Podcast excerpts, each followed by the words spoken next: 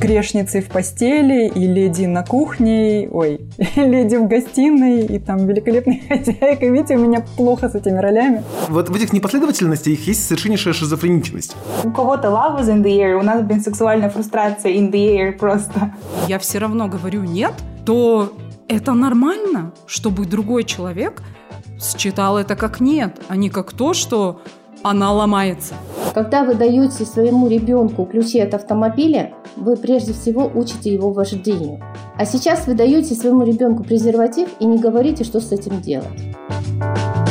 Всем привет, дорогие друзья! Сегодня с вами вновь подкаст «Маншук». Это наше новое подразделение «Маншук» о сексе. И сегодня мы будем говорить о такой важной вещи, как культура или принцип согласия, так называемый консент. С вами я, Мадим Амбетов. Я Гульмира Кусаинова. Я Майя Акишева. И о нашей теме. И это очень сложная тема. Согласна. Вообще мы только начали говорить о сексе на подкасте, да, и хочется лишний раз подчеркнуть, что мы задумываем а, эту серию эпизодов как какое бы слово использовать, но мне приходит в голову пропаганда, как пропаганда секс-позитивности. То есть мы хотим всячески укреплять принципы секс-позитивности в своем вот этом вот разговорном между собойчике и будем надеяться на то, что люди к нам будут присоединяться или, может быть, оспаривать наши какие-то доводы, ну и задумываться об этом. Наверное, стоит сказать о том, что такое секс-позитивность, да? Да, уж сделай милость. У Гульмира на лице полное недопонимание. Слово, слово, пози... Слово «позитивный» у нас последние два года э, слишком тесно связано с результатом анализа на коронавирус, да?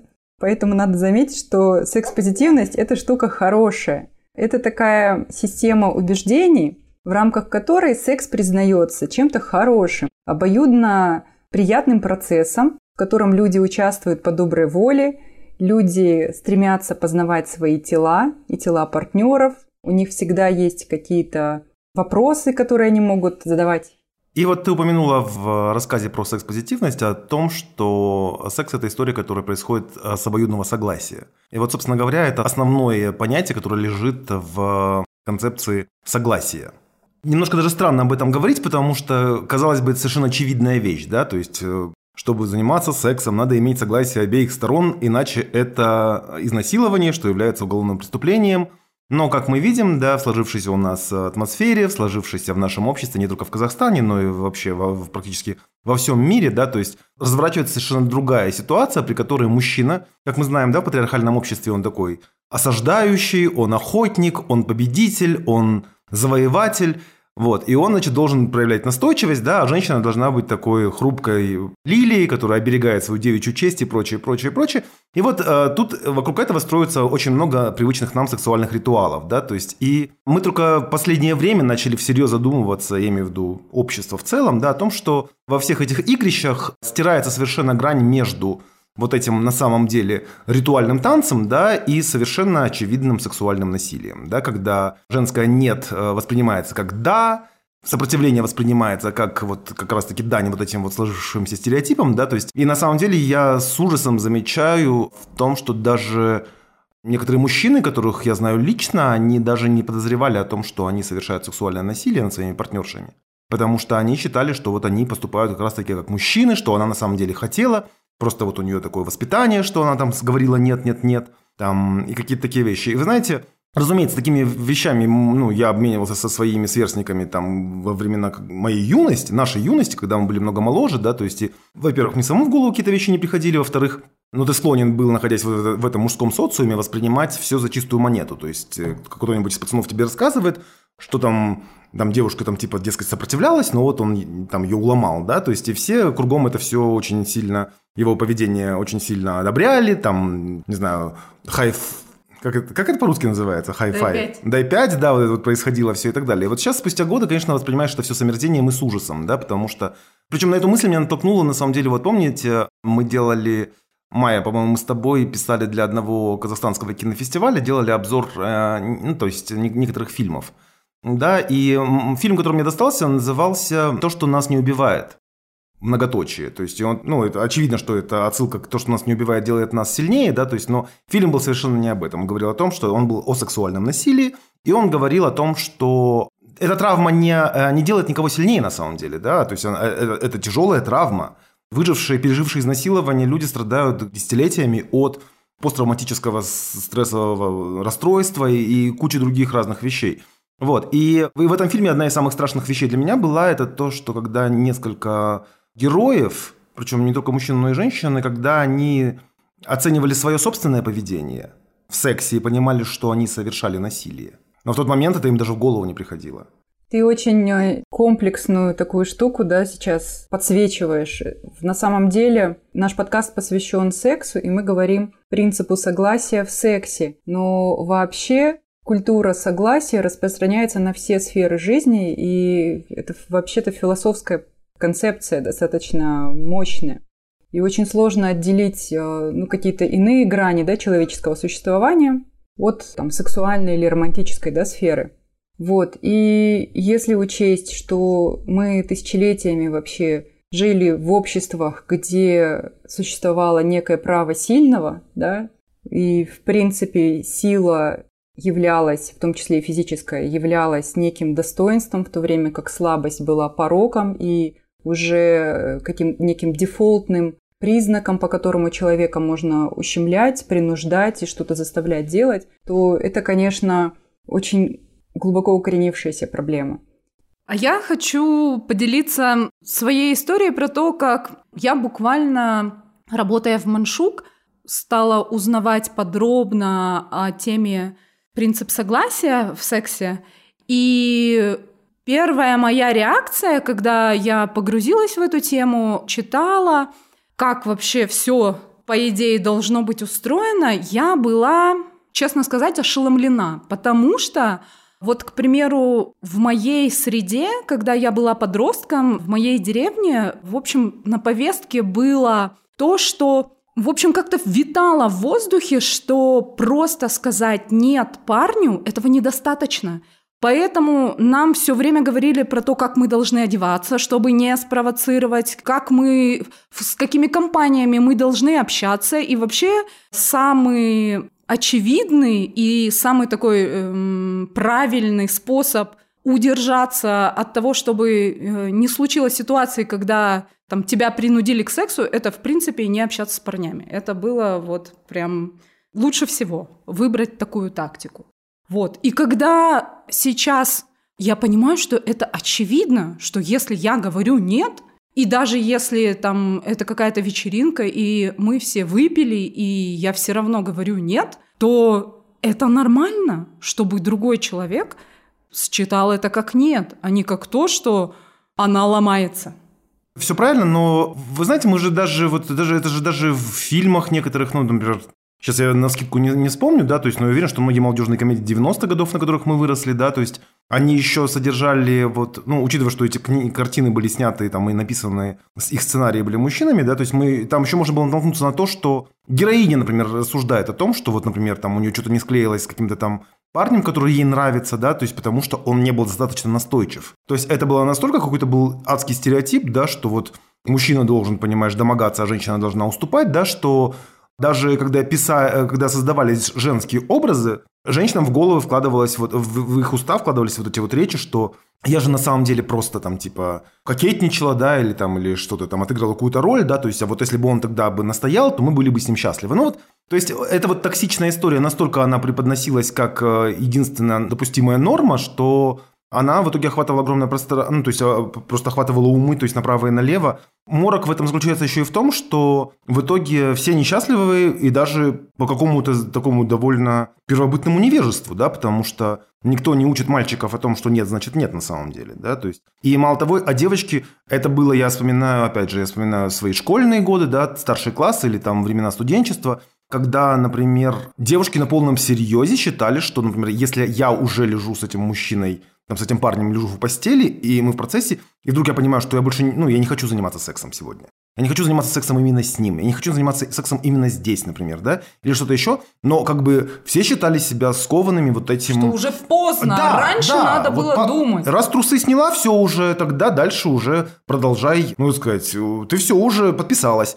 Вот. А принцип согласия, он подразумевает немножко другие вещи, о чем мы с нашими экспертами поговорим чуть позже. Вот. А еще такой момент, что мы, опять же, мы сейчас говорим, то есть, ну, вспоминаем, ориентируясь на свой, ну, я, например, или там Гульмира, да, то есть вспоминаем юность свою, да, то есть, но принцип согласия не соблюдается же и, в, и взрослыми людьми, да, и в браке тоже. Да, то есть, когда, например, там, ну, принуждением, мы говорим о принуждении к сексу, но принуждение может быть и нытье, например, да, то есть, что муж, например, жене говорит, да, то есть, там, что вот, мол, Типа... А еще пресловутый супружеский долг. Супружеский долг, разумеется, да, или манипуляция тем, что ты меня не любишь, или, да, наверное, надо бы с тобой разводиться, да, мне не хватает секса и так далее и подобное, да, то есть и женщина тоже вынуждена ну, давать этот самый секс, отдавать этот супружеский долг, и о каком мы согласии тут в таком случае говорим.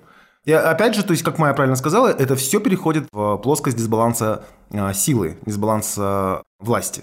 Мне кажется, Гульмира затронула очень интересный аспект культуры насилия. Это перенесение ответственности с насильника на жертву. И так как в данной ситуации чаще всего жертвой является женщина, да, ну сейчас мы рассматриваем гетеросексуальные да, отношения, безусловно, насилие существует и в гомосексуальных отношениях. Ни один гендер да, не, не имеет иммунитета да, к, этому, к этой проблеме. И вот это вот наверное, самая неоднозначная такая история, да, когда женщина должна примерять в себе очень противоречивые роли. Она должна быть и манящей, и слабой, и хрупкой, и женственной, и э, какой-то хранительницей очага, и носительницей неких э, моральных ценностей. Очень любят же в традиционных культурах цитировать там всякие ну, в смысле использовать пословицы вроде «хочешь погубить народ, растли его женщин», Понимаете, да? И в то же время женщина, будучи слабой, должна каким-то образом просчитывать все потенциальные угрозы, исходящие от потенциальных насильников, и нести ответственность за свою внешность, за свое поведение. То есть она должна быть и, и там, не знаю, путаной грешницей в постели, и леди на кухне, ой, леди в гостиной, и там великолепная хозяйка. Видите, у меня плохо с этими ролями, поэтому я Это такая фиалка с остальными яйцами. Я веду себя как путана на кухне. Если Майка леди на кухне, это означает, что настоящая леди вообще не, не опускается до вот этого всего посуды и чистка картошки. А, это хорошая позиция. Я, я соглашусь в том смысле, что еще, да, женщина должна быть, это, опять же говорю, вот, вот в этих непоследовательностях есть совершеннейшая шизофреничность. Потому что женщина должна быть одновременно эротически привлекательной, сексуально привлекательной, и одновременно должна быть недоступной. Да, то есть, а, и опять же, да, как происходит, например, если женщина наслаждается сексом, да, и это видно, то это дает партнеру как бы карт-бланш, да, то есть, э, что, дескать, ну, она такая, как это говорилось в дни моей юности, наверное, сейчас тоже говорится, просто не осталось людей, которые так говорят. Типа, ну, она ж такая, типа, шлюшковатая, короче, типа, поэтому, типа, чуть не церемонится. Это все я говорю через э, нервический смех, потому что на самом деле это, это ни хрена не смешно. Вообще, ребята, очень часто в качестве контраргумента вот этим вот современному тренду на культуру согласия, да, звучит что мы таким образом формализуем а, влечение, да, мы убьем а, саму искру желания в людях, потому что что нам теперь надо? Подписывать документ, как в больнице перед операцией? Согласны ли вы? Более того, считается, что человек может перехотеть на любом этапе, в принципе, сексуального контакта. То есть э, даже дав согласие изначально, и передумав, человек имеет полное право да, на прекращение э, инициатором его действий. Вот. И очень много критиков да, культуры согласия, которые вот как заведенные говорят о том, что и что же мы теперь, секс умрет, вы убьете его, потому что придется спрашивать согласие у людей. И а как же вот, и вот помните во времена, опять же, нашей юности, не знаю, вы сталкивались с таким или нет, но обсуждали даже девушки поведение некоторых парней, которые спрашивали, а можно тебя поцеловать? И оно скорее осуждалось. Оно трактовалось как некая непривлекательная в мужчине черта, нерешительность, да, неуверенность в себе, там, в своей неотразимости. Конечно, это влияло и на мужчин тоже, да. Никому не хотелось выглядеть асексуальным размазнёй, да, и, наверное, мальчики, когда учились, ну, как и девочки, да, как, как нужно обращаться с этими загадочными там людьми из другого пола, они вот эти вот, э, ну, уродливые, да, какие-то концепции впитывали. Я сама помню, когда я была подростком, и мне нравился один мальчик, и очевидно, что я нравилась ему тоже. Он был из категории таких застенчивых, не знаю, ботанов или таких не очень популярных ребят. Но мне он был симпатичен, такой в очках, тихий. Мне казалось, что он такой интеллигентный. И вот он все время со мной рядышком сидел на скамеечке, смотрел на меня преданным взглядом, там, следовал за мной, при том, что он был старше на пару лет. Но мне очень хотелось э, научиться целоваться. Сколько мне лет было? Мне было 13 лет, наверное. Потому что уже вокруг там многие друзья, подружки попробовали. И бряцали оружие, гордились тем, что они умеют целоваться. И вот я думала, что с этим мальчиком у нас как раз-таки и получится поцеловаться, но он все не решался. А я, воспитанная тоже в лучших традициях, хотела сказать Пушкинской Татьяны, потом вспомнила, что Татьяна вообще-то первая написала, да, письмо? Да, да. Евгению Онегину это плохой пример. Татьяна как раз-таки инициативная девушка-то была. Ну, короче, тургеневских барышень я вот тоже считала, что он должен сделать первый шаг и сделать его вот как-то как в дешевых этих романчиках. Ну, типа, по мне же видно, хотя я сейчас понимаю, что нифига по мне не было видно, потому что я такой же была ботан, и человек очень тщательно фильтрующий вообще всяческие сигналы, да, и, и уж точно я никак не, не, не подавала признаков, что я была не прочь. Да, раз, разумеется, правильно было сказано, что никакой пол принадлежности к тому или другому гендеру не является ни, ни разу гарантия того, что человек не будет совершать там сексуальное насилие. Вот. Но все-таки мы говорим о мужчинах и о женщинах, да, потому что этот же вопрос во многом упирается в демонизацию сексуальности женской именно. Да, то есть предполагается, что женщина должна быть вот принимающей стороной, пассивной, которая, значит, не может проявлять инициативу, иначе она какая-нибудь там ведьма, э, блудница или какая-нибудь там Иезавель. Озабоченная. Вот я еще вспомнила словечко из да. своей юности. Озабоченная. Озабоченная, там, извращенка, там, типа, это, там, гулящая, ну, и словечки похлеще. Если девочка, например, наше советское, там, постсоветское детство, девочка, там, подросток проявляла инициативу, то есть на нее тут же падало клеймо, что она какая-то вся эта непристойная женщина, да, то есть это тоже очень сильно усложняет задачу, потому что многие женщины до сих пор стараются выдерживать вот этот вот не проявлять ни инициативу, ни, ни сексуальность, ждать, пока ее там будут, начнут ее домогаться, да, то есть вот, вот опять же это все создает этот уродский перекос. О сексуальном вот этом консенте в процессе акта, да, то есть сейчас много об этом пишут и говорят, и это очень правильная позиция, и опять же, ну, у многих в голове-то оно не укладывается, как вот, ну, как уже говорилось, да, что мы уже в постели, то есть вдруг она говорит, нет, что это за этот, э, как это называется, на фонарь посадили или что? Как, э, какие-то сленговые, видимо, есть термины для объяснения этого. Какое-то кидалово происходит, да? То есть, а с другой стороны, просто если... Динамо, думаю, что если... Динамо, это называлось. Динамо, динамо, точно, Динамо, да. То есть, что за динамо, динамщица мне попалась. Вот. А с другой стороны, если просто попробовать просто перевернуть зеркально эту ситуацию, представить себе, что мужчина в какой-то момент говорит, ой, я не могу, короче. И типа, опять же, мы все взрослые люди, иногда это бывает с мужчинами, которые и там и консент есть, и все что угодно, но случаются всякие осечки, да, там внезапные там уход эрекции и так далее. И вот вы представьте себе, что ваша партнерша, вместо того, чтобы там сказать, ну, там, типа, давай попробуем чуть позже, или ничего страшного, или что-то еще, да, вдруг она начнет вам говорить, нет, ни хрена, короче, типа, ты уж давай что-нибудь постарайся, типа, мы уже начали, Типа, а как, как, какой уж тут? Какая ж тут остановка может быть? У меня застой крови будет. Ну, типа такого, да. То есть, типа, у меня там все уже... При... Да, у меня все, все прилило, понимаешь, к это самое, к моей, к моей понимаешь, вульве, а ты тут говоришь мне, что ты не хочешь продолжать. Нет уж, изволь. Сложно себе представить такую ситуацию на самом деле. Да, женщины же всегда понимающие. Ну да, то есть и поэтому, в, в смысле, когда мужчина себя поставит на, вот, примерит на себя эту ситуацию, мне кажется, у него должно быть больше понимания больше готовности понимать концепт согласия, в принципе. Кстати, раз уж мы затронули фольклор, оказывается, неисчерпаемый, да, который смежный, да, с этой темой, Гульмира хорошую штуку упомянула про Blue Balls. Вот этот вот миф о том, что если мальчика или мужчину довести до определенной кондиции, то назад дороги быть не может, потому что ты причинишь ему невероятные физические и душевные страдания. А я помню. Я должен что так говорили. Да, я со своей стороны, как человек, обладающий мужской физиологией, хочу сказать, что вот ничего подобного. В смысле, все... Э, э, в смысле... Э, выживают, э, да? Ну, это не про... Они выживают. Я, я вам скажу а, а, еще одну вещь. Один раз я, например, у меня был сеанс э, самостоятельной любви с самим собой. Значит, я был в процессе уже прямо практически к завершению. Все у меня стремилось, и вдруг в мой домофон позвонил кто-то.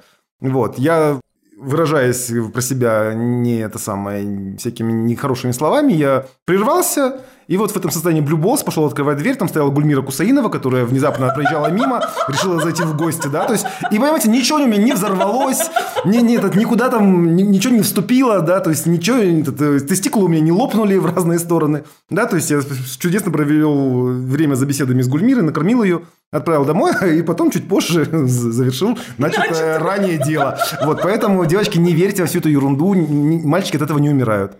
А, кстати, вот как раз-таки у женщин про застой э, это была Ты не шутила, да? Потому что на самом деле застой крови в малом тазе – это проблема после mm. возбуждения, mm-hmm. если не случилось разрядки. А ты откуда владеешь такой информацией? Потому что я сейчас напряглась и прям задумалась.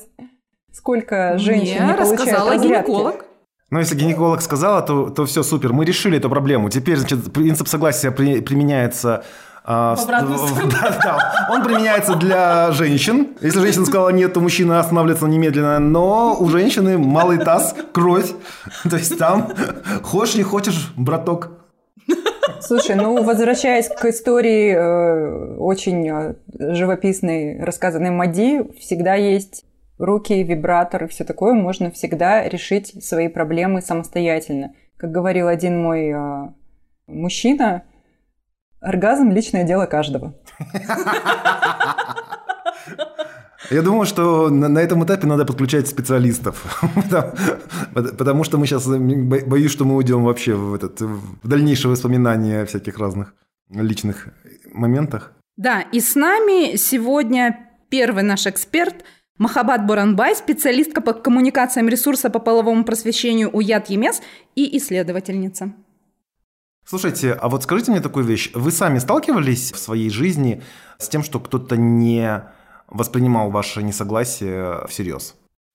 Я сейчас пытаюсь вспомнить, были ли у меня яркие случаи, моменты в жизни, когда нарушался принцип согласия, и, понимаете, мне это сделать сложно вот именно по той причине, что мы вообще-то, мы родились в культуру насилия, да, то есть мы, мы в ней э, формировались, и какие-то моменты дифференцировать сложно. Безусловно, я могу однозначно, очевидно сказать, что у меня не было изнасилований, слава богу, таких вот, ну, конкретно, да, классифицирующихся как изнасилование. Но штука в том, что Культура согласия, она не только про такие яркие, очевидно, криминальные да, случаи. Это может быть и половой акт между партнерами, когда между женатыми людьми даже, как ты сказал, Мади, когда один человек не хочет, но стиснув зубы, делает, потому что существует некий долг, да, или надо каким-то образом заслужить некие блага, да, которые ты получаешь от брака что достаточно ну, унизительная ситуация и тоже не предполагающая взаимности, да, то есть какого-то взаимного согласия. Вот. Ну, доводилось ли мне заниматься сексом без э, желания им заниматься? Я думаю, да. Я думаю, что таких эпизодов изрядно было в истории каждой женщины. Ну, опять же, просто потому, что в нашей в наших культурах, да, я не говорю сейчас про казах... культуру казахстанскую, в наших культурах есть установка, что женщина она ну, мало говорит о своей сексуальности, мало заявляет о своих э, каких-то там желаниях или нежеланиях, и она получает там удовольствие в любом случае от этого, если у нее есть постоянный партнер. Но это не было, это не было радикально, да, и я даже как бы даже не обращала на это внимания. Думала, ну ладно, окей, стерпится, слюбится, в смысле глаза боятся, руки делают, и как это называется? От меня не убудет. От, от меня не убудет, да, ну ничего страшного. Я уверена, что у каждой есть такие эпизоды. И теперь мы принимаем Махабат в нашу компанию. Прежде чем мы начнем осаждать Махабат вопросами, я хотела бы заметить, что темой для дипломной работы Махабат был Тиндер. И мне кажется, что это очень а, ну, такая интересная связь между нашей темой сегодняшней, культуры согласия, и, и вообще существованием да, этой, этого приложения, потому что оно подразумевает общение людей а, и возможный переход этого общения в сексуальную плоскость людей, которые до этого друг друга не знали и не обладают да, всем массивом там, информации о предположительном партнере. Расскажите, пожалуйста, каким образом ваша сфера исследовательских интересов пересекается с культурой согласия? Но мой интерес именно в сторону дейтинга начался с профессорки из курса по гендеру, сексуальности и языку, где говорилось о том, что «нет, значит нет» не работает. Я когда впервые прочла эту работу, я была удивлена, а потом поняла, что на самом деле, когда мы растем, мы никогда не говорим просто «нет». Я не знаю, если вы когда-нибудь разговаривали с своими подругами, даже когда предлагаете кому-то пойти выпить кофе, и они не могут, они не говорят просто «нет». Всегда есть «нет» плюс причина, по которой я не могу, «нет» плюс отмазка, если нужно ее придумать. То есть алгоритм, он всегда такой, что следует слово «нет», плюс к нему добавляется какой-то аргумент. Или что-то вроде аргумента. И когда вот, например, почему я не согласна с тем, что нет, значит нет, мы, если мы научим, там, не знаю, подростков, девушек говорить нет, то этим все решится – Этим все не решится, потому что мы растем в культуре, в которой мы никогда не говорим «нет» даже на предложение поесть или отказаться от трапезы. А тут с того ни сего, когда дело доходит до секса, мы должны такие раз по столу стукнули, сказали «нет» и все. Вот. И мне, мой интерес вообще начался с фрустрации, в перемешку со злостью на вот эту тему того, кто может говорить «нет», на тему того, кто может, в принципе, противостоять даже каким-то взрослым людям, да, в школе. В школе у меня было так, что в 11 классе девушек заперли всех в кабинете, прям закрыли дверь. Я не поняла, что происходит, почему нас запирают. Нас закрыли, оказывается, для того, чтобы рассказать о том, что если ты забеременела, то, знаешь ли, это потому, что ты свои гормоны не держала в узде, и это твоя проблема. Я училась в казахской школе, и нас всех закрыли, тогда я начала говорить, почему нам, там, некоторым из нас было уже 18, я говорила об этом, на что мне учительница сказала, как так ты можешь говорить, если ты отличница? Почему ты говоришь и противостоишь мне? Я на нее смотрела и просто не понимала, как тот факт того, что я отличница, связан с тем, что я говорю что-то против касательно того, что беременеть это плохо, или держать гормоны в узде или нет, это наше, наше решение. И вот, начиная со школы, дальше шла, и так появились мои исследовательские интересы. Моя адвайзерка, она исследует также отношения, Тиндер и не только в Японии. Мне сейчас интересно сделать исследование по One Night Stand культуре в Казахстане, потому что я вижу, уже вижу, как гендер влияет на вот эти вот social costs, да, вот эти какие-то твои цена, которые ты заплатишь в социуме за то, что ты хочешь секса. И вот это вот, это возвращает да, к тому, что, с чего вы начали. То, что, с одной стороны, будь открытый, раскрепощенный, какой-то там, я не знаю, секс-дивы, а с другой стороны, будь, пожалуйста, приветливый, нежный, милый, и не говори, не дай бог, что тебе хочется секса. Когда я готовилась к этому выпуску, я посмотрела интересный короткий эпизод подкаста Эстер Пирель, которая встречалась с активисткой, да. э, L... я чуть не сказала LGBTQ, уже от зубов отскакивает, BDSM, BDSM а, сообщество. Да. И они обсуждали принцип согласия, говоря о кинках. Это термин, который описывает э, различные сексуальные преференции, да, насколько я понимаю, но чтобы объяснить слушателям, с ним не знакома. Удивительно, что BDSM-сообщество – это сообщество, в котором культура согласия безоговорочно принята. Это фундаментальный принцип, на котором зиждется это сообщество. Для меня это было не то чтобы новостью, потому что я знакома да, с э, какими-то моментами, там, что используются стоп-слова, да, что спрашивается согласие у того, тот, кто доминирует, инициирует, да, секс спрашивает согласие у того, кто является пассивной стороной, да, и что существуют стоп-слова, и всегда можно прервать, прервать сексуальное какое-то взаимодействие – но то, что это на философском уровне вообще предопределяет BDSM-сообщество, для меня было откровением. Было очень интересно. Да, ты тоже согласна. Мне это тоже, кстати, очень интересно, но такие общества, они закрытые. Мне, например, интересно, что стоит, э, какие принципы стоят за кинки-вечеринками, которые устраиваются в Алматы. В Астане я про такое еще не слышала, в Алматы я слышала, что есть такое. Я не могу найти к ним доступа, потому что мне было бы интересно с ними побеседовать, чтобы узнать, как они тоже, как бы там вопрос безопасности, согласия и всего остального тоже очень большую роль играет, мне кажется. Причем молодежь у нас сексуально фрустрированная. Куда ни посмотришь, мемы про секс, про то, что кому-то чего-то там не хватает. Главное, фрустрация, она в воздухе висит. Вот у, у кого-то love is in the air, у нас, блин, сексуальная фрустрация in the air просто, честно говоря. И ты вот просто не понимаешь, то есть, да, где, как люди находят вот этот вот выпуск своей энергии. Мастурбировать тоже нельзя. Мастурбировать тоже, знаете ли, не совсем красиво, грязно. Если ты девушка и хочешь мастурбировать, это как?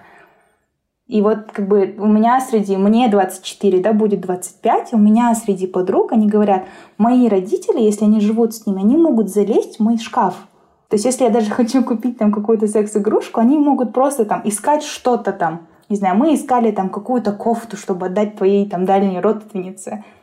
Или что-то еще. И они открывают шкафчики. И это тоже, мне кажется. То есть хоть шкафчики хоть закрывай свои там, да, как вот в школе есть у нас шкафчики, которые закрывают. Хоть в таких местах держи. И мне вот интересно, да, куда люди выплескивают, э, как они вообще, в принципе, да, вот этот вот uh, sexual tension, да, как они освобождаются от этого всего, учитывая столько барьеров в том, чтобы получить это удовольствие. Причем даже вот в нашей работе, например, мы все идем на превентивность. То есть как не заразиться ИППП, как не получить ЗППП. Но я не знаю, когда мы в казахстанском обществе будем говорить о том, что секс — это удовольствие. Мы не будем пугать детей, подростков о том, что залетишь, не залетишь, будешь таким, будешь сяким. Мне вот это вот не нравится. То, что общество, в котором я хочу жить, в котором говорили бы о сексе как об удовольствии. И когда я говорю это своим родителям, они такие, откуда ты родилась такая? Они просто такие. Потому что я из очень патриархальной семьи, у меня там, да, я училась в казахской школе, ну, я училась и в русской, и казахской школах, да, то есть у меня такие вот, родители со мной сексе не разговаривали. Мама рассказала как-то о том, чтобы мои отношения были платоническими, и тогда еще не было Гугла. Я помню, что я была в классе седьмом или где. Я помню, я пошла и искала словарь, толковый словарь, я искала слово платоническое, потому что на, тот момент я не понимала, что это. Потом пошла к маме и сказала, что ты мне не сказала, что это за ручкой держаться, целоваться можно. И мама такая, ну, то есть вот так вот она мне объясняла это все. И при этом, да, когда мои родители узнают, даже вот, например, то, что я делаю, для них это какой-то такой, не знаю, как бы протест или что-то еще. Они такие, родственникам только сильно не говори, не говори, что там про секс, ладно, скажи там болячки, что-то еще скажи. То есть, когда я говорю, да, когда я говорю, что я изучаю, я такая, приложение для знакомств. Они такие, например, то есть вот какие-то даже такие барьеры есть. Вообще, Махабат, интересно, вот вы прямо начали отвечать на вопрос, который у меня уже какое-то время возник в сознании. То есть, а как все-таки? Вот правда, как из, из консервативной патриархальной семьи, выйдя, да, отучившись часть школьных лет в казахской школе, как вы все-таки пришли к таким, ну, у вас очень современные, очень у вас в голове те концепции, которые мы горячо разделяем, но я, например, в 24 года у себя не помню, чтобы у меня было такое четкое понимание каких-то вещей. То есть, как вы к этому пришли?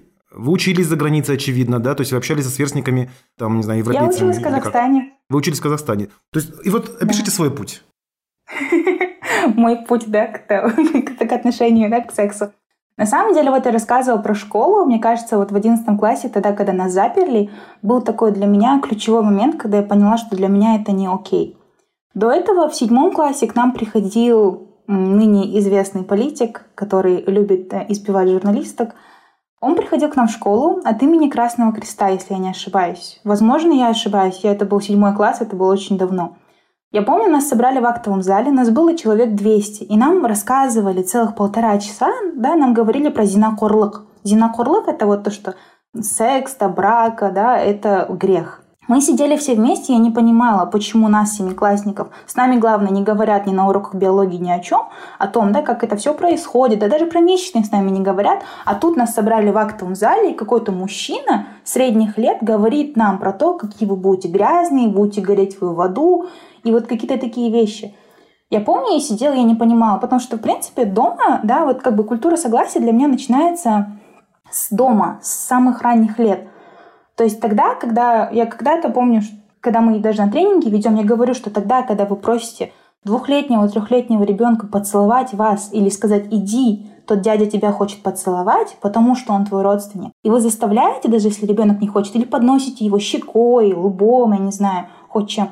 Тогда и начинается вот это вот выстроение границ. И это вот, наверное, то, что дома меня, в принципе, всегда как бы мне давали вот этот выбор. То есть мне не говорили, что иди делай что-то. Причем я часто, да, несмотря на то, что я была такой... У меня есть альтер мне кажется, которое такое противостоит обычно. Я все время... Мама говорит, что я была феминисткой с ранних лет, потому что меня рано научили читать, писать. И когда дедушка давал моему Нагаше брату, получается, сыну сына, он давал денег больше, чем мне, я ходила к Аташке, патриарху семьи, потому что у меня родители разведены, и мы жили с Аташкой долгое время. Я ходила к нему и говорила, так, у меня тут, если что, недочеты. почему, почему так происходит? И вот эти какие-то базовые три принципа, когда на меня не шикали, не говорили, что нельзя так делать, они потом перешли, в принципе, ну, как бы в, друг, в возраст постарше. Тогда я в казахскую школу перешла на самом деле в четвертом классе, в середине третьего класса. И тогда у меня не было вот этого знаете, социализации, потому что все дети как один говорили «Мена мама мультрет», «Иге барса мама мультрет». А я не понимала, что такое, когда сена мама мультрет. Я просто честно, я у всех спрашивала, они такие, типа, племисин бамин, мама мультрет на анстимися. И я действительно, я потом, после этого, я делала социальный эксперимент. Я просто целый месяц, у меня мама очень спокойная, я целый месяц надоедала ей, надоедала, потому что мне тоже хотелось прийти в школу и сказать, Минки еще мама, меня убьет. Да, вот я получила, нагоняй. То есть мне это было там 10-9 лет, и я очень хотела вот этого приобщиться, да, ко всем, когда все говорят о своей боли. И вот я помню, мама мне такая, дочь, что ты делаешь? Я говорю, честно, я тебя разозлить хочу, потому что все, все дети в школе рассказывают об этом, а я не могу об этом рассказать. Потому что, ну, как меня не ругали, никогда меня не били, да, ни каких-то шлепков каких-то не было. И, и мама такая, дочь, ты сама себя слышишь, что ты хочешь сделать? Я говорю, да. Она такая, зачем тебе это? Я говорю, ну хорошо. И вот, наверное, это вот в окружении дело в том, что, в принципе, я всегда в каком-то возрасте, в девятом классе я начала изучать английский, и тогда я начала больше читать для того, чтобы язык у меня прижился. Я начала читать, и так вот я больше понимала, что есть нормально, что есть нет, даже если дома об этом не говорили. То есть какие-то базовые принципы справедливости неприкосновенности, они были заложены дома, и потом дальше просто уже, наверное, все шло с окружением, в котором я была. Вот это такая, да, наверное, история. Я училась на Назарбаев университете, я социолог, я заканчиваю Назарбаев университет. И там, кстати, тоже, да, как я потом пришла, в принципе, в секс-просвет. А, я, я этим не занималась даже в школе, когда меня все это злило, просто делала это для себя. В Забрав университете тоже, когда все говорят о том, что там сельская молодежь, которую нужно спасать и просвещать, казахоязычная молодежь, которую нужно просвещать, мне это не нравится, я всегда очень против этого. Почему? Потому что на Назарбаев университете есть паблик для девушек. Он назывался New Ladies. Я помню, я туда заходила, и там девушки спрашивали, очень часто говорили про в свои вопросы, там, да, они говорили какие-то про болезненные месячные, могли сказать. И также а, раз, несколько раз в неделю я всегда видела вопрос о the morning after pill, об экстренной контрацепции. И тот факт, что люди могли принимать несколько раз в месяц эту лошадиную дозу гормонов, у меня оттуда, да, опять-таки, да, фрустрация плюс злость. Коктейль Молотова — это мой коктейль Молотова, мне кажется, для того, чтобы что-то делала. Я видела это, я не понимала, как так, когда у тебя есть знания, да, как минимум двух языков, когда ты, в принципе, можешь загуглить это все. Почему тебе в голову не придет заботиться о своем здоровье? Мне кажется, это еще проблема того, что мы, в принципе, о здоровье так часто не думаем. Когда мы живем, ну, как бы растем, нас нам не так часто напоминают о том, что здоровье это что-то, что ты должен беречь, беречь постоянно, да, как бы помимо того, что нельзя есть фастфуд, говорить о здоровье, да, своем. И я помню, вот это вот увидела, я не понимала, как люди могут так относиться к своему здоровью и почему об этом никто не говорит. Причем тогда как раз-таки это, был, это были те года, когда к нам пришли говорить за... Я уже забыла, как это называлось. Просвещение какое-то это было. Пришел имейл с таким кислотно-розовым заголовком, знаете.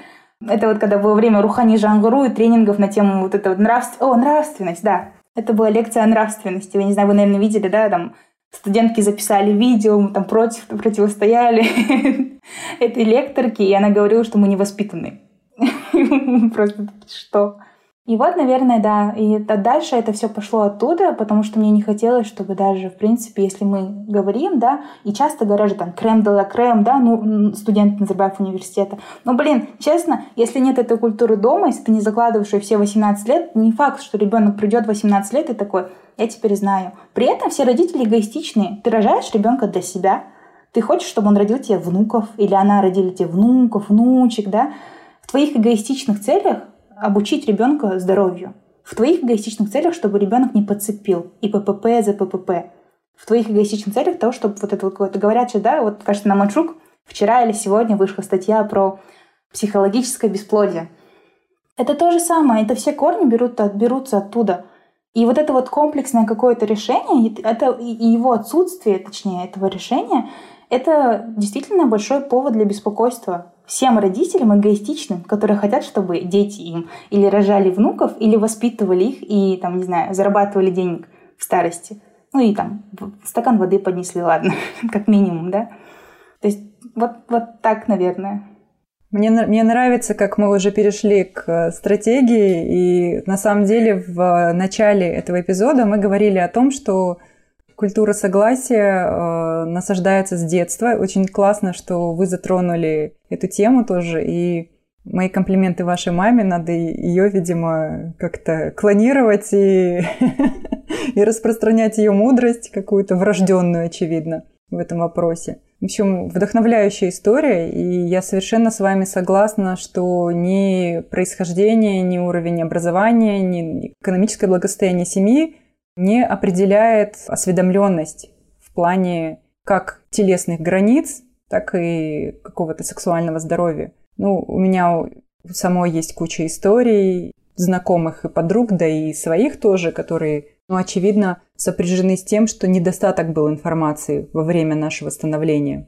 Очень важная информация которая зачастую касалась, должна была касаться вообще не технических вещей, которых так боятся пуритане, да, а философских вещей, вот действительно философ, философских вещей, потому что уважение к себе, к своим границам, к своему «нет» – это философская концепция. Да, все верно. Я прошу прощения, мы, я просто очевидно, что Махабат настолько хорошо осведомлена, и вы обладаете таким мощ, мощным багажом знаний, да, что я уверен, что мы с вами еще встретимся на, на аудиоволнах нашего подкаста. Поэтому мы вас благодарим. Спасибо большое за участие. Спасибо большое изоляции, в которой я сейчас сижу. Да, большое спасибо вам и хорошего подкаста, выпуска и сезона. До свидания. Спасибо большое. Спасибо. Правильно сказала она, что, конечно, это связано вообще с принципе, с тем, что у нас не соблюдаются никакие границы. То есть у нас в семье, в первую очередь, изначально начинают размываться всяческие границы, да, то есть что у нас большие проблемы с телесной автономностью, то есть отсюда же потом вырастает это то, что жен- женщины не могут, в большинстве случаев это женщины, не могут сказать «нет», не могут там развернуться и уйти, например, да, то есть мы уже молчим о совершенно безобразных вещах, таких как секс э, с пьяной партнершей, например, да, то есть, ну и куча разных. Расстроенный. Состояние аффекта это тоже, кстати говоря, является, ну, таким красным флажком, да, для человека, который инициирует секс, что если человек находится в этом состоянии, он не отдает себе э, отчета в собственных действиях. И, Абсолютно, и да. его согласие Ну, или я- отсутствие я- я- несогласия не является поводом для инициации сексуального контакта. Мне Да. кажется, что мы, мы очень много да, посвятили внимание тому о, реакции женщин да, на всю эту историю.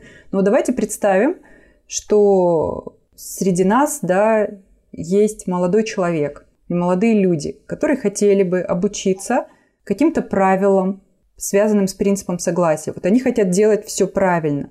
Что они должны знать, да, и существуют ли какие-то, какой-то свод правил. Вот мы уже услышали одно правило из уст Махаббат «нет» значит «нет» всегда. То есть «нет» не может означать «да». Но я думаю, что мы с этим вопросом обратимся к нашей следующей экспертке.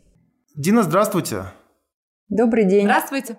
Итак, мы рады и с э, гордостью приветствуем нашего следующего гостя, нашу следующую гостью. Это правозащитница Дина Смаилова, возглавляющая э, всем хорошо известно не только в Казахстане, но и в нашем регионе фонд «Не молчи», занимающийся защитой в первую очередь женщин. Разумеется, мы хотели бы, Дина, с вами поговорить о том, что такое культура согласия. Майя упомянула чуть ранее о том, что вот это, наверное, будет наш первый вопрос, да, о том, что мы представим себе какого-то молодого человека, там, или, может быть, не молодого, мужчину, который хотел бы делать все правильно. Вот что ему совета... можно было бы посоветовать почитать, или, может быть, есть какой-то список правил, а, которые мужчина должен придерживаться, чтобы а, не нарушить вот это вот, а, собственно говоря, этот принцип согласия. Инструкция как действовать. Да, инструкция как действовать, потому что Дина на самом деле выслала мне инструкцию определенную, но она, я так понимаю, больше применима к харасменту на рабочем месте. Да, здравствуйте. Таких ситуаций бывают разные. И да, то, что, конечно, мы разработали фонд «Не молчи», это кон- конкретно, чтобы человек не стал насильником, не понимая того, что он делает, что он совершает насилие.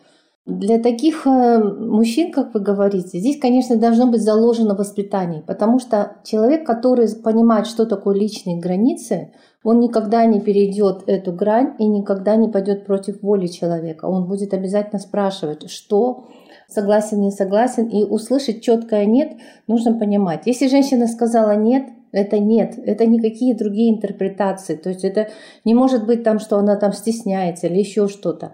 Она четко сказала нет. И лучше, конечно, слышать это и не перегибать, э, не, не, человека не вовлекать в ненужные отношения. Если она не хочет отношений, значит не хочет отношений. Либо она не хочет торопиться, либо она не готова, либо она вот сейчас готова, но через пять минут передумала. То есть эти все моменты надо обязательно уважая человека, соблюдать.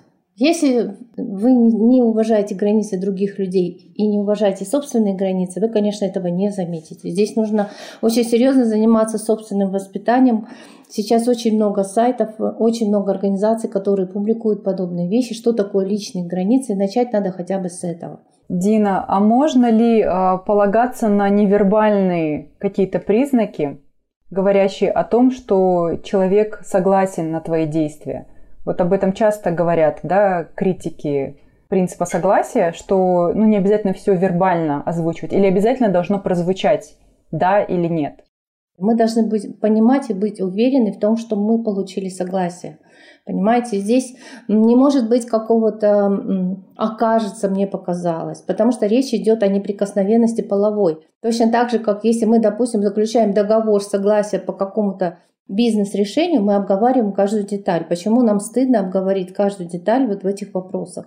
Которые касаются неприкосновенности. Понимаете, это, мне кажется, здесь уже нужно переходить на новый уровень развития всему человечеству, потому что мы сейчас вступили, как говорится, в фазу, мы уже э, интернет-век, когда можно все это получить согласие и по телефону, если стесняешься спросить напрямую, и в смс-сообщениях, и например, какой-то романтический вечер устроить и напрямую задать вопрос. Я не думаю, наоборот, откровенное такое обращение к женщине, оно будет вызывать больше доверия и больше уважения к этому мужчине, который не хочет пересекать твои границы, который честно скажет, знаешь, я, не, я, не, я и боюсь тебя обидеть, поэтому я хочу задать прямой вопрос. Если ты еще не готова ответить, ты можешь мне ответить письменно, ты можешь написать, ты можешь позвонить завтра, послезавтра, но я не хочу торопить события. То есть это в этих э, вещах проявляется уважение. Это звучит как какой-то идеальный сценарий, в котором я, честно говоря, хотела бы оказаться. Ну, я бы хотела, чтобы мы жили в такой культуре, да, общения.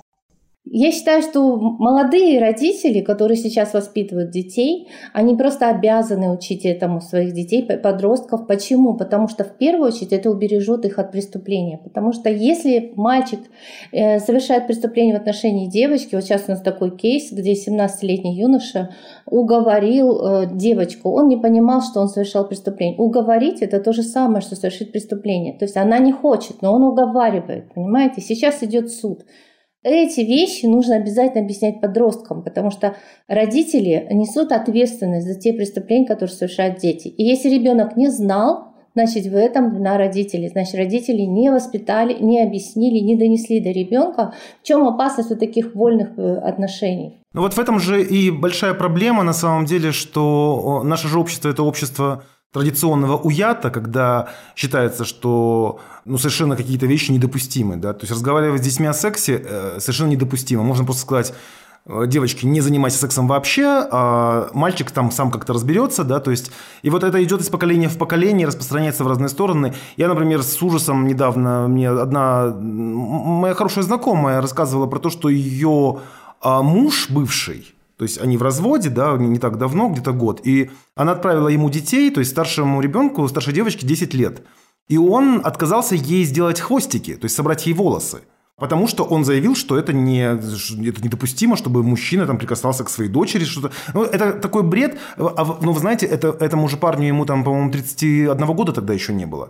И ты поражаешься, что э, это все, опять же, это все центровские алматинские ребята, да, то есть э, молодые, а, получившие образование, да, то есть и все равно находящиеся в каком-то вот этом каменном веке. И вот возникает вопрос, то есть э, вообще, как это можно решить побыстрее? Не вот просто занимаясь чем, чем мы с вами занимаемся, занимаемся, да, то есть просвещая, там, рассказывая людям, да, то есть на каком-то государственном уровне, что это должно быть? Это должна быть программа сексуального образования в школах, или, или как, как это можно было бы, как вы думаете, решить, может быть, как-то быстрее, решительнее, масштабнее? Прежде всего нужно принимать закон. Во-первых, наш закон, который сейчас мы имеем на руках, он говорит о том, что, например, изнасилование – это если девушка там, или жертва оказывает явное действенное сопротивление, и изнасилованием считается только акт с проникновением. То есть если он, допустим, трогал руками там, или еще что-то, какими-то даже предметами, да, это не всегда могут принять за изнасилование. Поэтому здесь нужно четко поменять закон. Вот недавно в Украине произошли такие новшества, у них абсолютно одинаково с нашим законодательством звучало норма, что это должно быть явное действенное сопротивление со стороны потерпевшего лица. Но тут не учитывали тот факт, что 70% женщин вступают в ступор от страха и не сопротивляются. Либо выбирают, лучше пусть меня изнасилуют, но не причинят другую боль. И поэтому женщина не сопротивляется и, как бы, грубо говоря, позволяет себя изнасиловать без последующих травм. А потом очень сложно доказать, потому что на ней не разорвана одежда, у нее нет э, травм никаких, ссадин. И сейчас, конечно, нужно... Вот э, Украина приняла этот закон в 2019 году, как и многие европейские страны. Я думаю, что Казахстан должен прийти к этому в первую очередь решению именно законодательно проблем. Потом э, обязательно нужно просвещение школьников. То есть мы уже не можем ссылаться на УЯД в 21 веке, когда все школьники уже информированы из интернета, а мы до сих пор им говорим, что это УЯД, это УЯД это нам, что мы до сих пор не можем научиться разговаривать с детьми. Поэтому мы должны обязательно информировать школьников. Мы вот в своей работе, мы постоянно это делаем, мы работаем с детьми, с учителями, с родителями, с директорами школ, даже собираем, извините, партию Нуратан, чтобы рассказать им, как это делается, как это надо проводить эту работу, всю просветительскую. Но, конечно, очень много препятствий в этом отношении. У нас очень много а, патриархально настроенных мужей сидят в парламенте, и вообще, в принципе, парламент и правительство на 97% у нас на уровне принятия решений состоят мужчины. Они выбирают удобную для себя позицию. Здесь без обид, Мади, вам лично, потому что ну, мы видим, что происходит у нас в Казахстане. Практически за женщин и детей принимают решения мужчины, а мы составляем 50% общества. Мы не можем себе позволить, чтобы мужчины, только мужчины решали о нашей безопасности, например, о наших потребностях. Мы обязаны это на, на законодательном уровне изменить. И если мужчины нас уважают, наше мнение уважают, они тоже обязаны допустить женщин к решению вопросов на уровне принятие решений э, э, в парламент, в Сенат. Ну и сейчас вот мы видим какие-то новшества происходят в стране, питаем надежды, но не знаю, насколько нам это поможет. А скажите еще, Дина, а у нас вообще существует в законодательстве хоть где-нибудь юридическая норма согласия? Нет, это очень... Ну, вообще, у нас был такой даже семинар э, с полицейскими и прокурорами Алматинской области мы проводили, приглашали с Украины очень э, известного представителя МВД Ткачева Андрея, который им рассказывал, как этот закон можно внедрить в Казахстане, закон о согласии. Как раз на тот момент он э, разрабатывался и вносился в Украине. Наши подполковники, полковники выходили из зала с такими большими глазами и говорили, а как мы будем доказывать, что она согласилась, а как, это невозможно, это неправильный закон. Но тем не менее страны, которые о которых мы вот сейчас говорим, та же самая Норвегия, да, э, где уже 50% на 50 управляют женщины, и где законы, где уже нет тюрем практически, да, где законы соблюдают не потому, что накажут, а потому, что у человека внутри есть убеждение, что я должен быть законопослушным гражданином, я хочу быть законопослушным гражданином, меня это, за это меня не надо, как говорится, пугать меня тюрьмой. Я сам не хочу, я сам не хочу нарушать закон. Поэтому я думаю, что ничего не изменится, пока не примут вот какие-то такие кардинальные меры. И вот это количество тюрем, которое сейчас растет у нас в Казахстане, сейчас еще 16 тюрем будут строить, и количество насильственных преступлений, которые у нас растут тоже в Казахстане с каждым годом, в 4 раза уровень насилия увеличился за последние 5 лет, это очень страшные цифры. Но мужчин эти, эти цифры не пугают. И вот сейчас то, что вообще в Казахстане происходит, такой, знаете, коллапс насилия в стране, сконцентрированное э, насилие, потому что много лет мы себе позволяли. Вот посмотрите, в 99 году приняли закон о том, что э, по изнасилованию можно примиряться. Во что превратили наших женщин? В продажных женщин. То есть государство предложило, а давайте вы будете за это деньги брать. И за 20 лет имидж женщины упал до имиджа извините, проституированные женщины. Потому что то есть мы можем, женщина любая примирится после изнасилования, поэтому а государство таким образом насильников вывело в разряд не преступников, а женщин вывело в разряд продажных женщин. И у нас э, у общества сложилось впечатление, что изнасилование это не такая уж и проблема на самом деле. Она пойдет, возьмет деньги и все закончится. У меня был э, вопрос, сейчас я его попытаюсь э, вспомнить, потому что меня ошеломило ошеломила эта информация. К женщине да, сложилось на общественном уровне, к насилию против женщин такое, ну, снисходительное такое вот отношение, ну не умерла же, ну не убили же, ну ничего с тобой не будет, в конце концов, не убудет. Мы, мы эту фразу цитировали в начале подкаста, не сахарная, не растаешь. Но вы как человек, который работает сконцентрированно этой болью, да, в фонде «Не молчи», могли бы вы коснуться того, каким образом насилие влияет на личность женщины, потому что вы сталкиваетесь с живыми историями людей и понимаете, что, что этот вред э, не менее страшный, чем, чем, чем от физических увечий. Я скажу о том, что мы сами лично проводили свои внутренние исследования. В 2017 году мы опросили 200 женщин к нам, потому что идут очень много звонков, и я каждый раз старалась задать вопросы конкретные, которые меня волновали. И мы опросили 200 женщин, которые, обратились в фонд «Не молчи» а, со своей историей изнасилования. И мы узнали такую шокирующую вещь, что из 200 только 17 подали заявление в полицию. Из 17 только 5 добились решения суда. То есть у нас огромный процент насильников остаются на улице. Но почему остаются? Потому что, во-первых, жертва боится это донести до общества, во-вторых, потому что это очень трудно доказать. Даже вот из этих 17 только 5 были осуждены. А второй момент, который меня просто шокировал и убил из этого исследования, когда мы стали считать и ну, подбивать, как говорится, итоги, мы обнаружили, что 25%, ровно 50 из 200, пережили онкологию после изнасилования. Причем возраст этих женщин был от 19 до 48 лет. То есть это молодые женщины. И эти 50 женщин пережили онкологию в очень тяжелой форме. Кому-то пришлось удалить грудь, кому-то пришлось удалить матку, очень многие женщины переживают заболевания эндокринной системы. Потому что в первую очередь женщина, которая переживает изнасилование, она переживает эмоции страха. Страх разрушает клетки. И когда разрушаются клетки, погибают клетки. Они могут нанести ущерб здоровью в той или иной степени, но чаще всего страдает эндокринная система. Поэтому это очень тяжелые последствия. Они сказываются не только на психологическом состоянии женщины, почему их приравняли к пыткам, но и э, сказывается на физическом здоровье.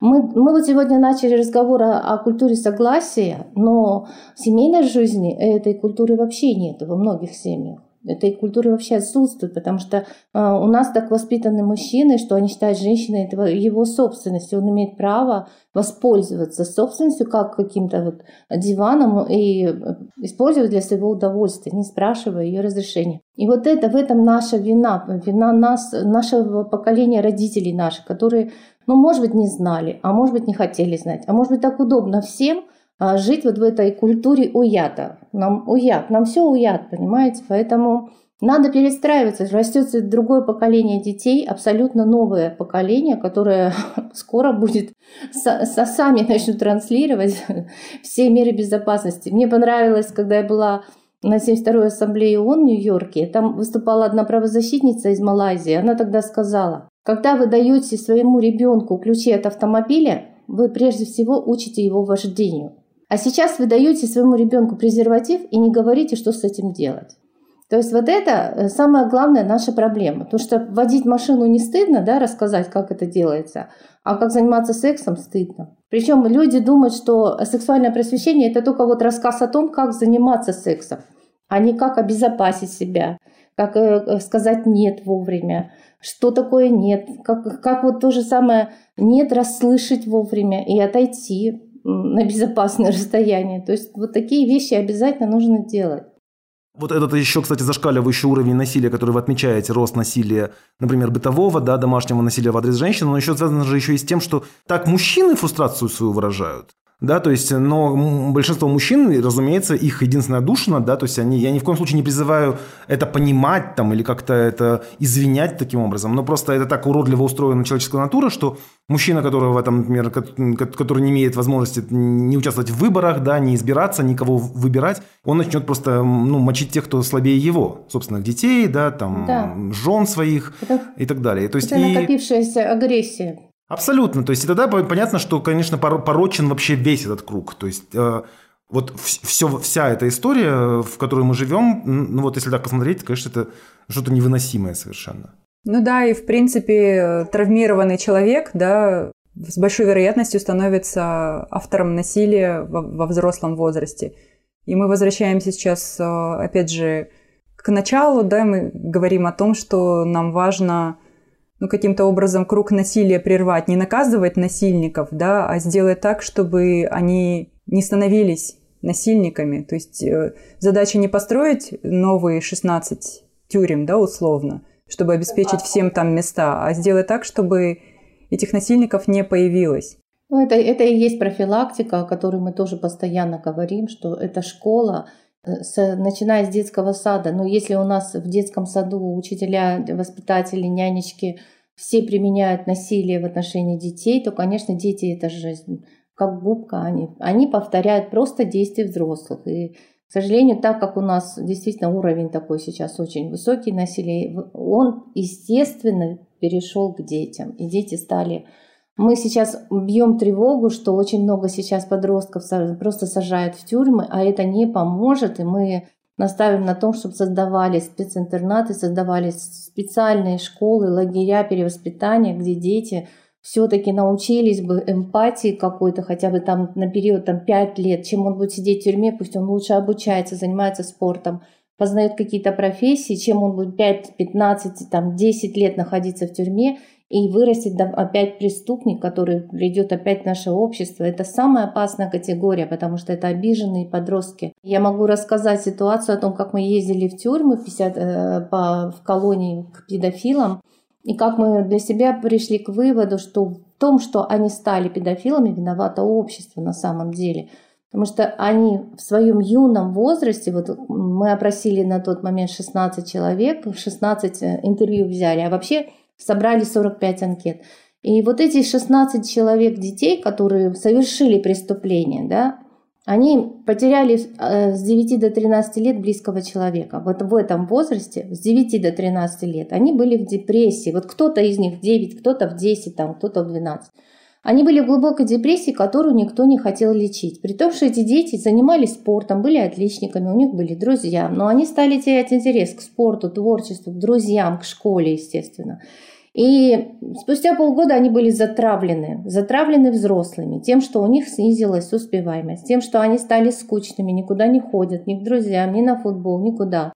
В итоге эти дети уходили в другой социум. Просто находили социум, где их не пилят, извините, где на них не оказывают какое-то воздействие. А, не булят, как сейчас говорят, да? И в итоге эти дети, находясь в другом социуме, получили ту свободу, за которой ходили. Они нашли возможность научиться курить, убрать свою агрессию через сигареты, через алкоголь, а потом научились совершать преступления. Наоборот, свою агрессию они стали выливать. И, к сожалению, все до одного прошли абсолютно одинаковый путь, все 16 человек, и стали насильниками. Но наше общество имело возможность остановить этих детей. Наше общество имело возможность уберечь их от совершения преступления. Но наоборот, именно общество подтолкнуло этих мальчиков совершить преступление.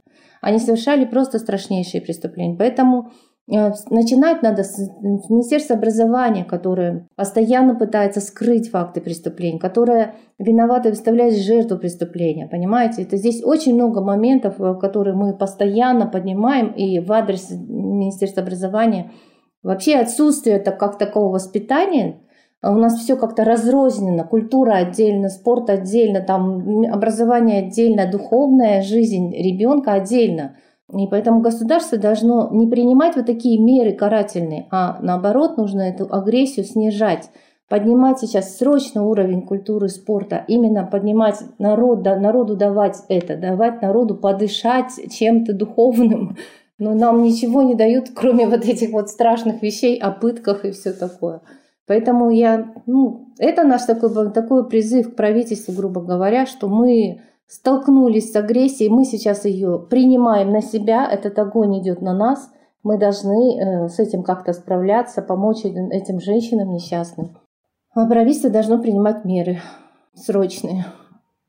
Спасибо большое, Дина. Спасибо, что вы согласились с нами поговорить. Я думаю, что мы с вами в рамках нашего подкаста еще обсудим разные другие темы, темы потому что, разумеется, мы, мы хотим об этом говорить, и мы об этом говорим, о, о тех сложностях, с которыми сталкиваются женщины в Казахстане, о тех сложностях, с которыми сталкиваются семьи в Казахстане, о воспитании детей. То есть, э, я думаю, что мы много еще можем у вас мудрости почерпнуть. Большое вам спасибо, что согласились с нами побеседовать. Спасибо, Дина. Спасибо, спасибо за вашу работу. Спасибо, спасибо большое. Это было тяжелое включение, но очень важное, очень необходимое, и мы не можем говорить о культуре согласия, да, не погружаясь в бездну. Каковая бездна сейчас разверзается перед нашими ногами. И как раз-таки фонд «Не молчит» делает жутко тяжелую и неприятную работу, но работу, которая позволяет систематизировать да, какие-то выводы и статистику какую-то полезную для наших законодателей да, и для исполнительной власти искать. Иначе все разговоры, они, наверное, как попытка приладить пластырь да, на, на уже, не знаю, разлагающийся труп. Ну вот если, если, если просто пытаться условно подкастами да, решать эту, эту проблему, но я все-таки не теряю оптимизма, думаю, что слово, оно хоть немножечко, но сдвигает что-то в сознании. Если мы можем на кого-то повлиять в своих разговорах, да, то мы будем счастливы, если хоть на миллиметр что-то сдвинется. Мне в этом плане радостно было слышать историю Махабад и историю ее жизни в семье и отношения с мамой, которые сложились у нее. Мне кажется, живая иллюстрация того, что опора, которую ребенок получает в семье, и те ценности, которые он видит, которые ему не вдалбливают искусственным образом, там, типа грех, да, и ты будешь гореть в аду, а те, которые он наблюдает, даже, может быть, без каких-либо усилий со стороны взрослых в своем окружении, они влияют больше всего. Да, невозможно не согласиться, поэтому, подытаживая, отметим еще раз, что необходимо необходимые вещи закладываются и в семье, и в школе, и в первую очередь в семье, да, то есть необходимо уважать своих детей с самого начала, да, то есть и это позволит нам в итоге ну, вырастить какое-то новое поколение людей более здоровых, чем, наверное, даже наше поколение. Что спасибо Дине за ее труд, спасибо э, фонду «Не молчи», что они постоянно не только собирают статистику, не только дают нам картину происходящего, но и помогают конкретно каждой конкретной женщине, которая к ним обращается. Огромное спасибо Махабад, которая нам показывает своим примером, что можно и даже вырасти в патриархальной семье, там, обучаясь в казахской школе изначально, они более консервативные, да, чем русскоязычные. Тем не менее, можно сформироваться в совершенно такого современного, прогрессивного, современного, прогрессивную молодую женщину. Супер. И в очередной раз мы хотим напомнить, что мы призываем вас, дорогие слушатели, делиться своими историями, а также задаваться вопросами, которые мы можем адресовать в следующих выпусках нашим экспертам. Спасибо большое. С вами были Мадим Амбетов, Гульмира Кусаинова и Майя Кишева. Над выпуском также работали арт-директор Маншук Азиза Киреева и звукорежиссер Ирина Старовойтова. Спасибо им большое. Не забывайте нам писать, не забывайте оставлять свои комментарии – на тех платформах, на которых вы слушаете наш подкаст. Мы всегда им рады.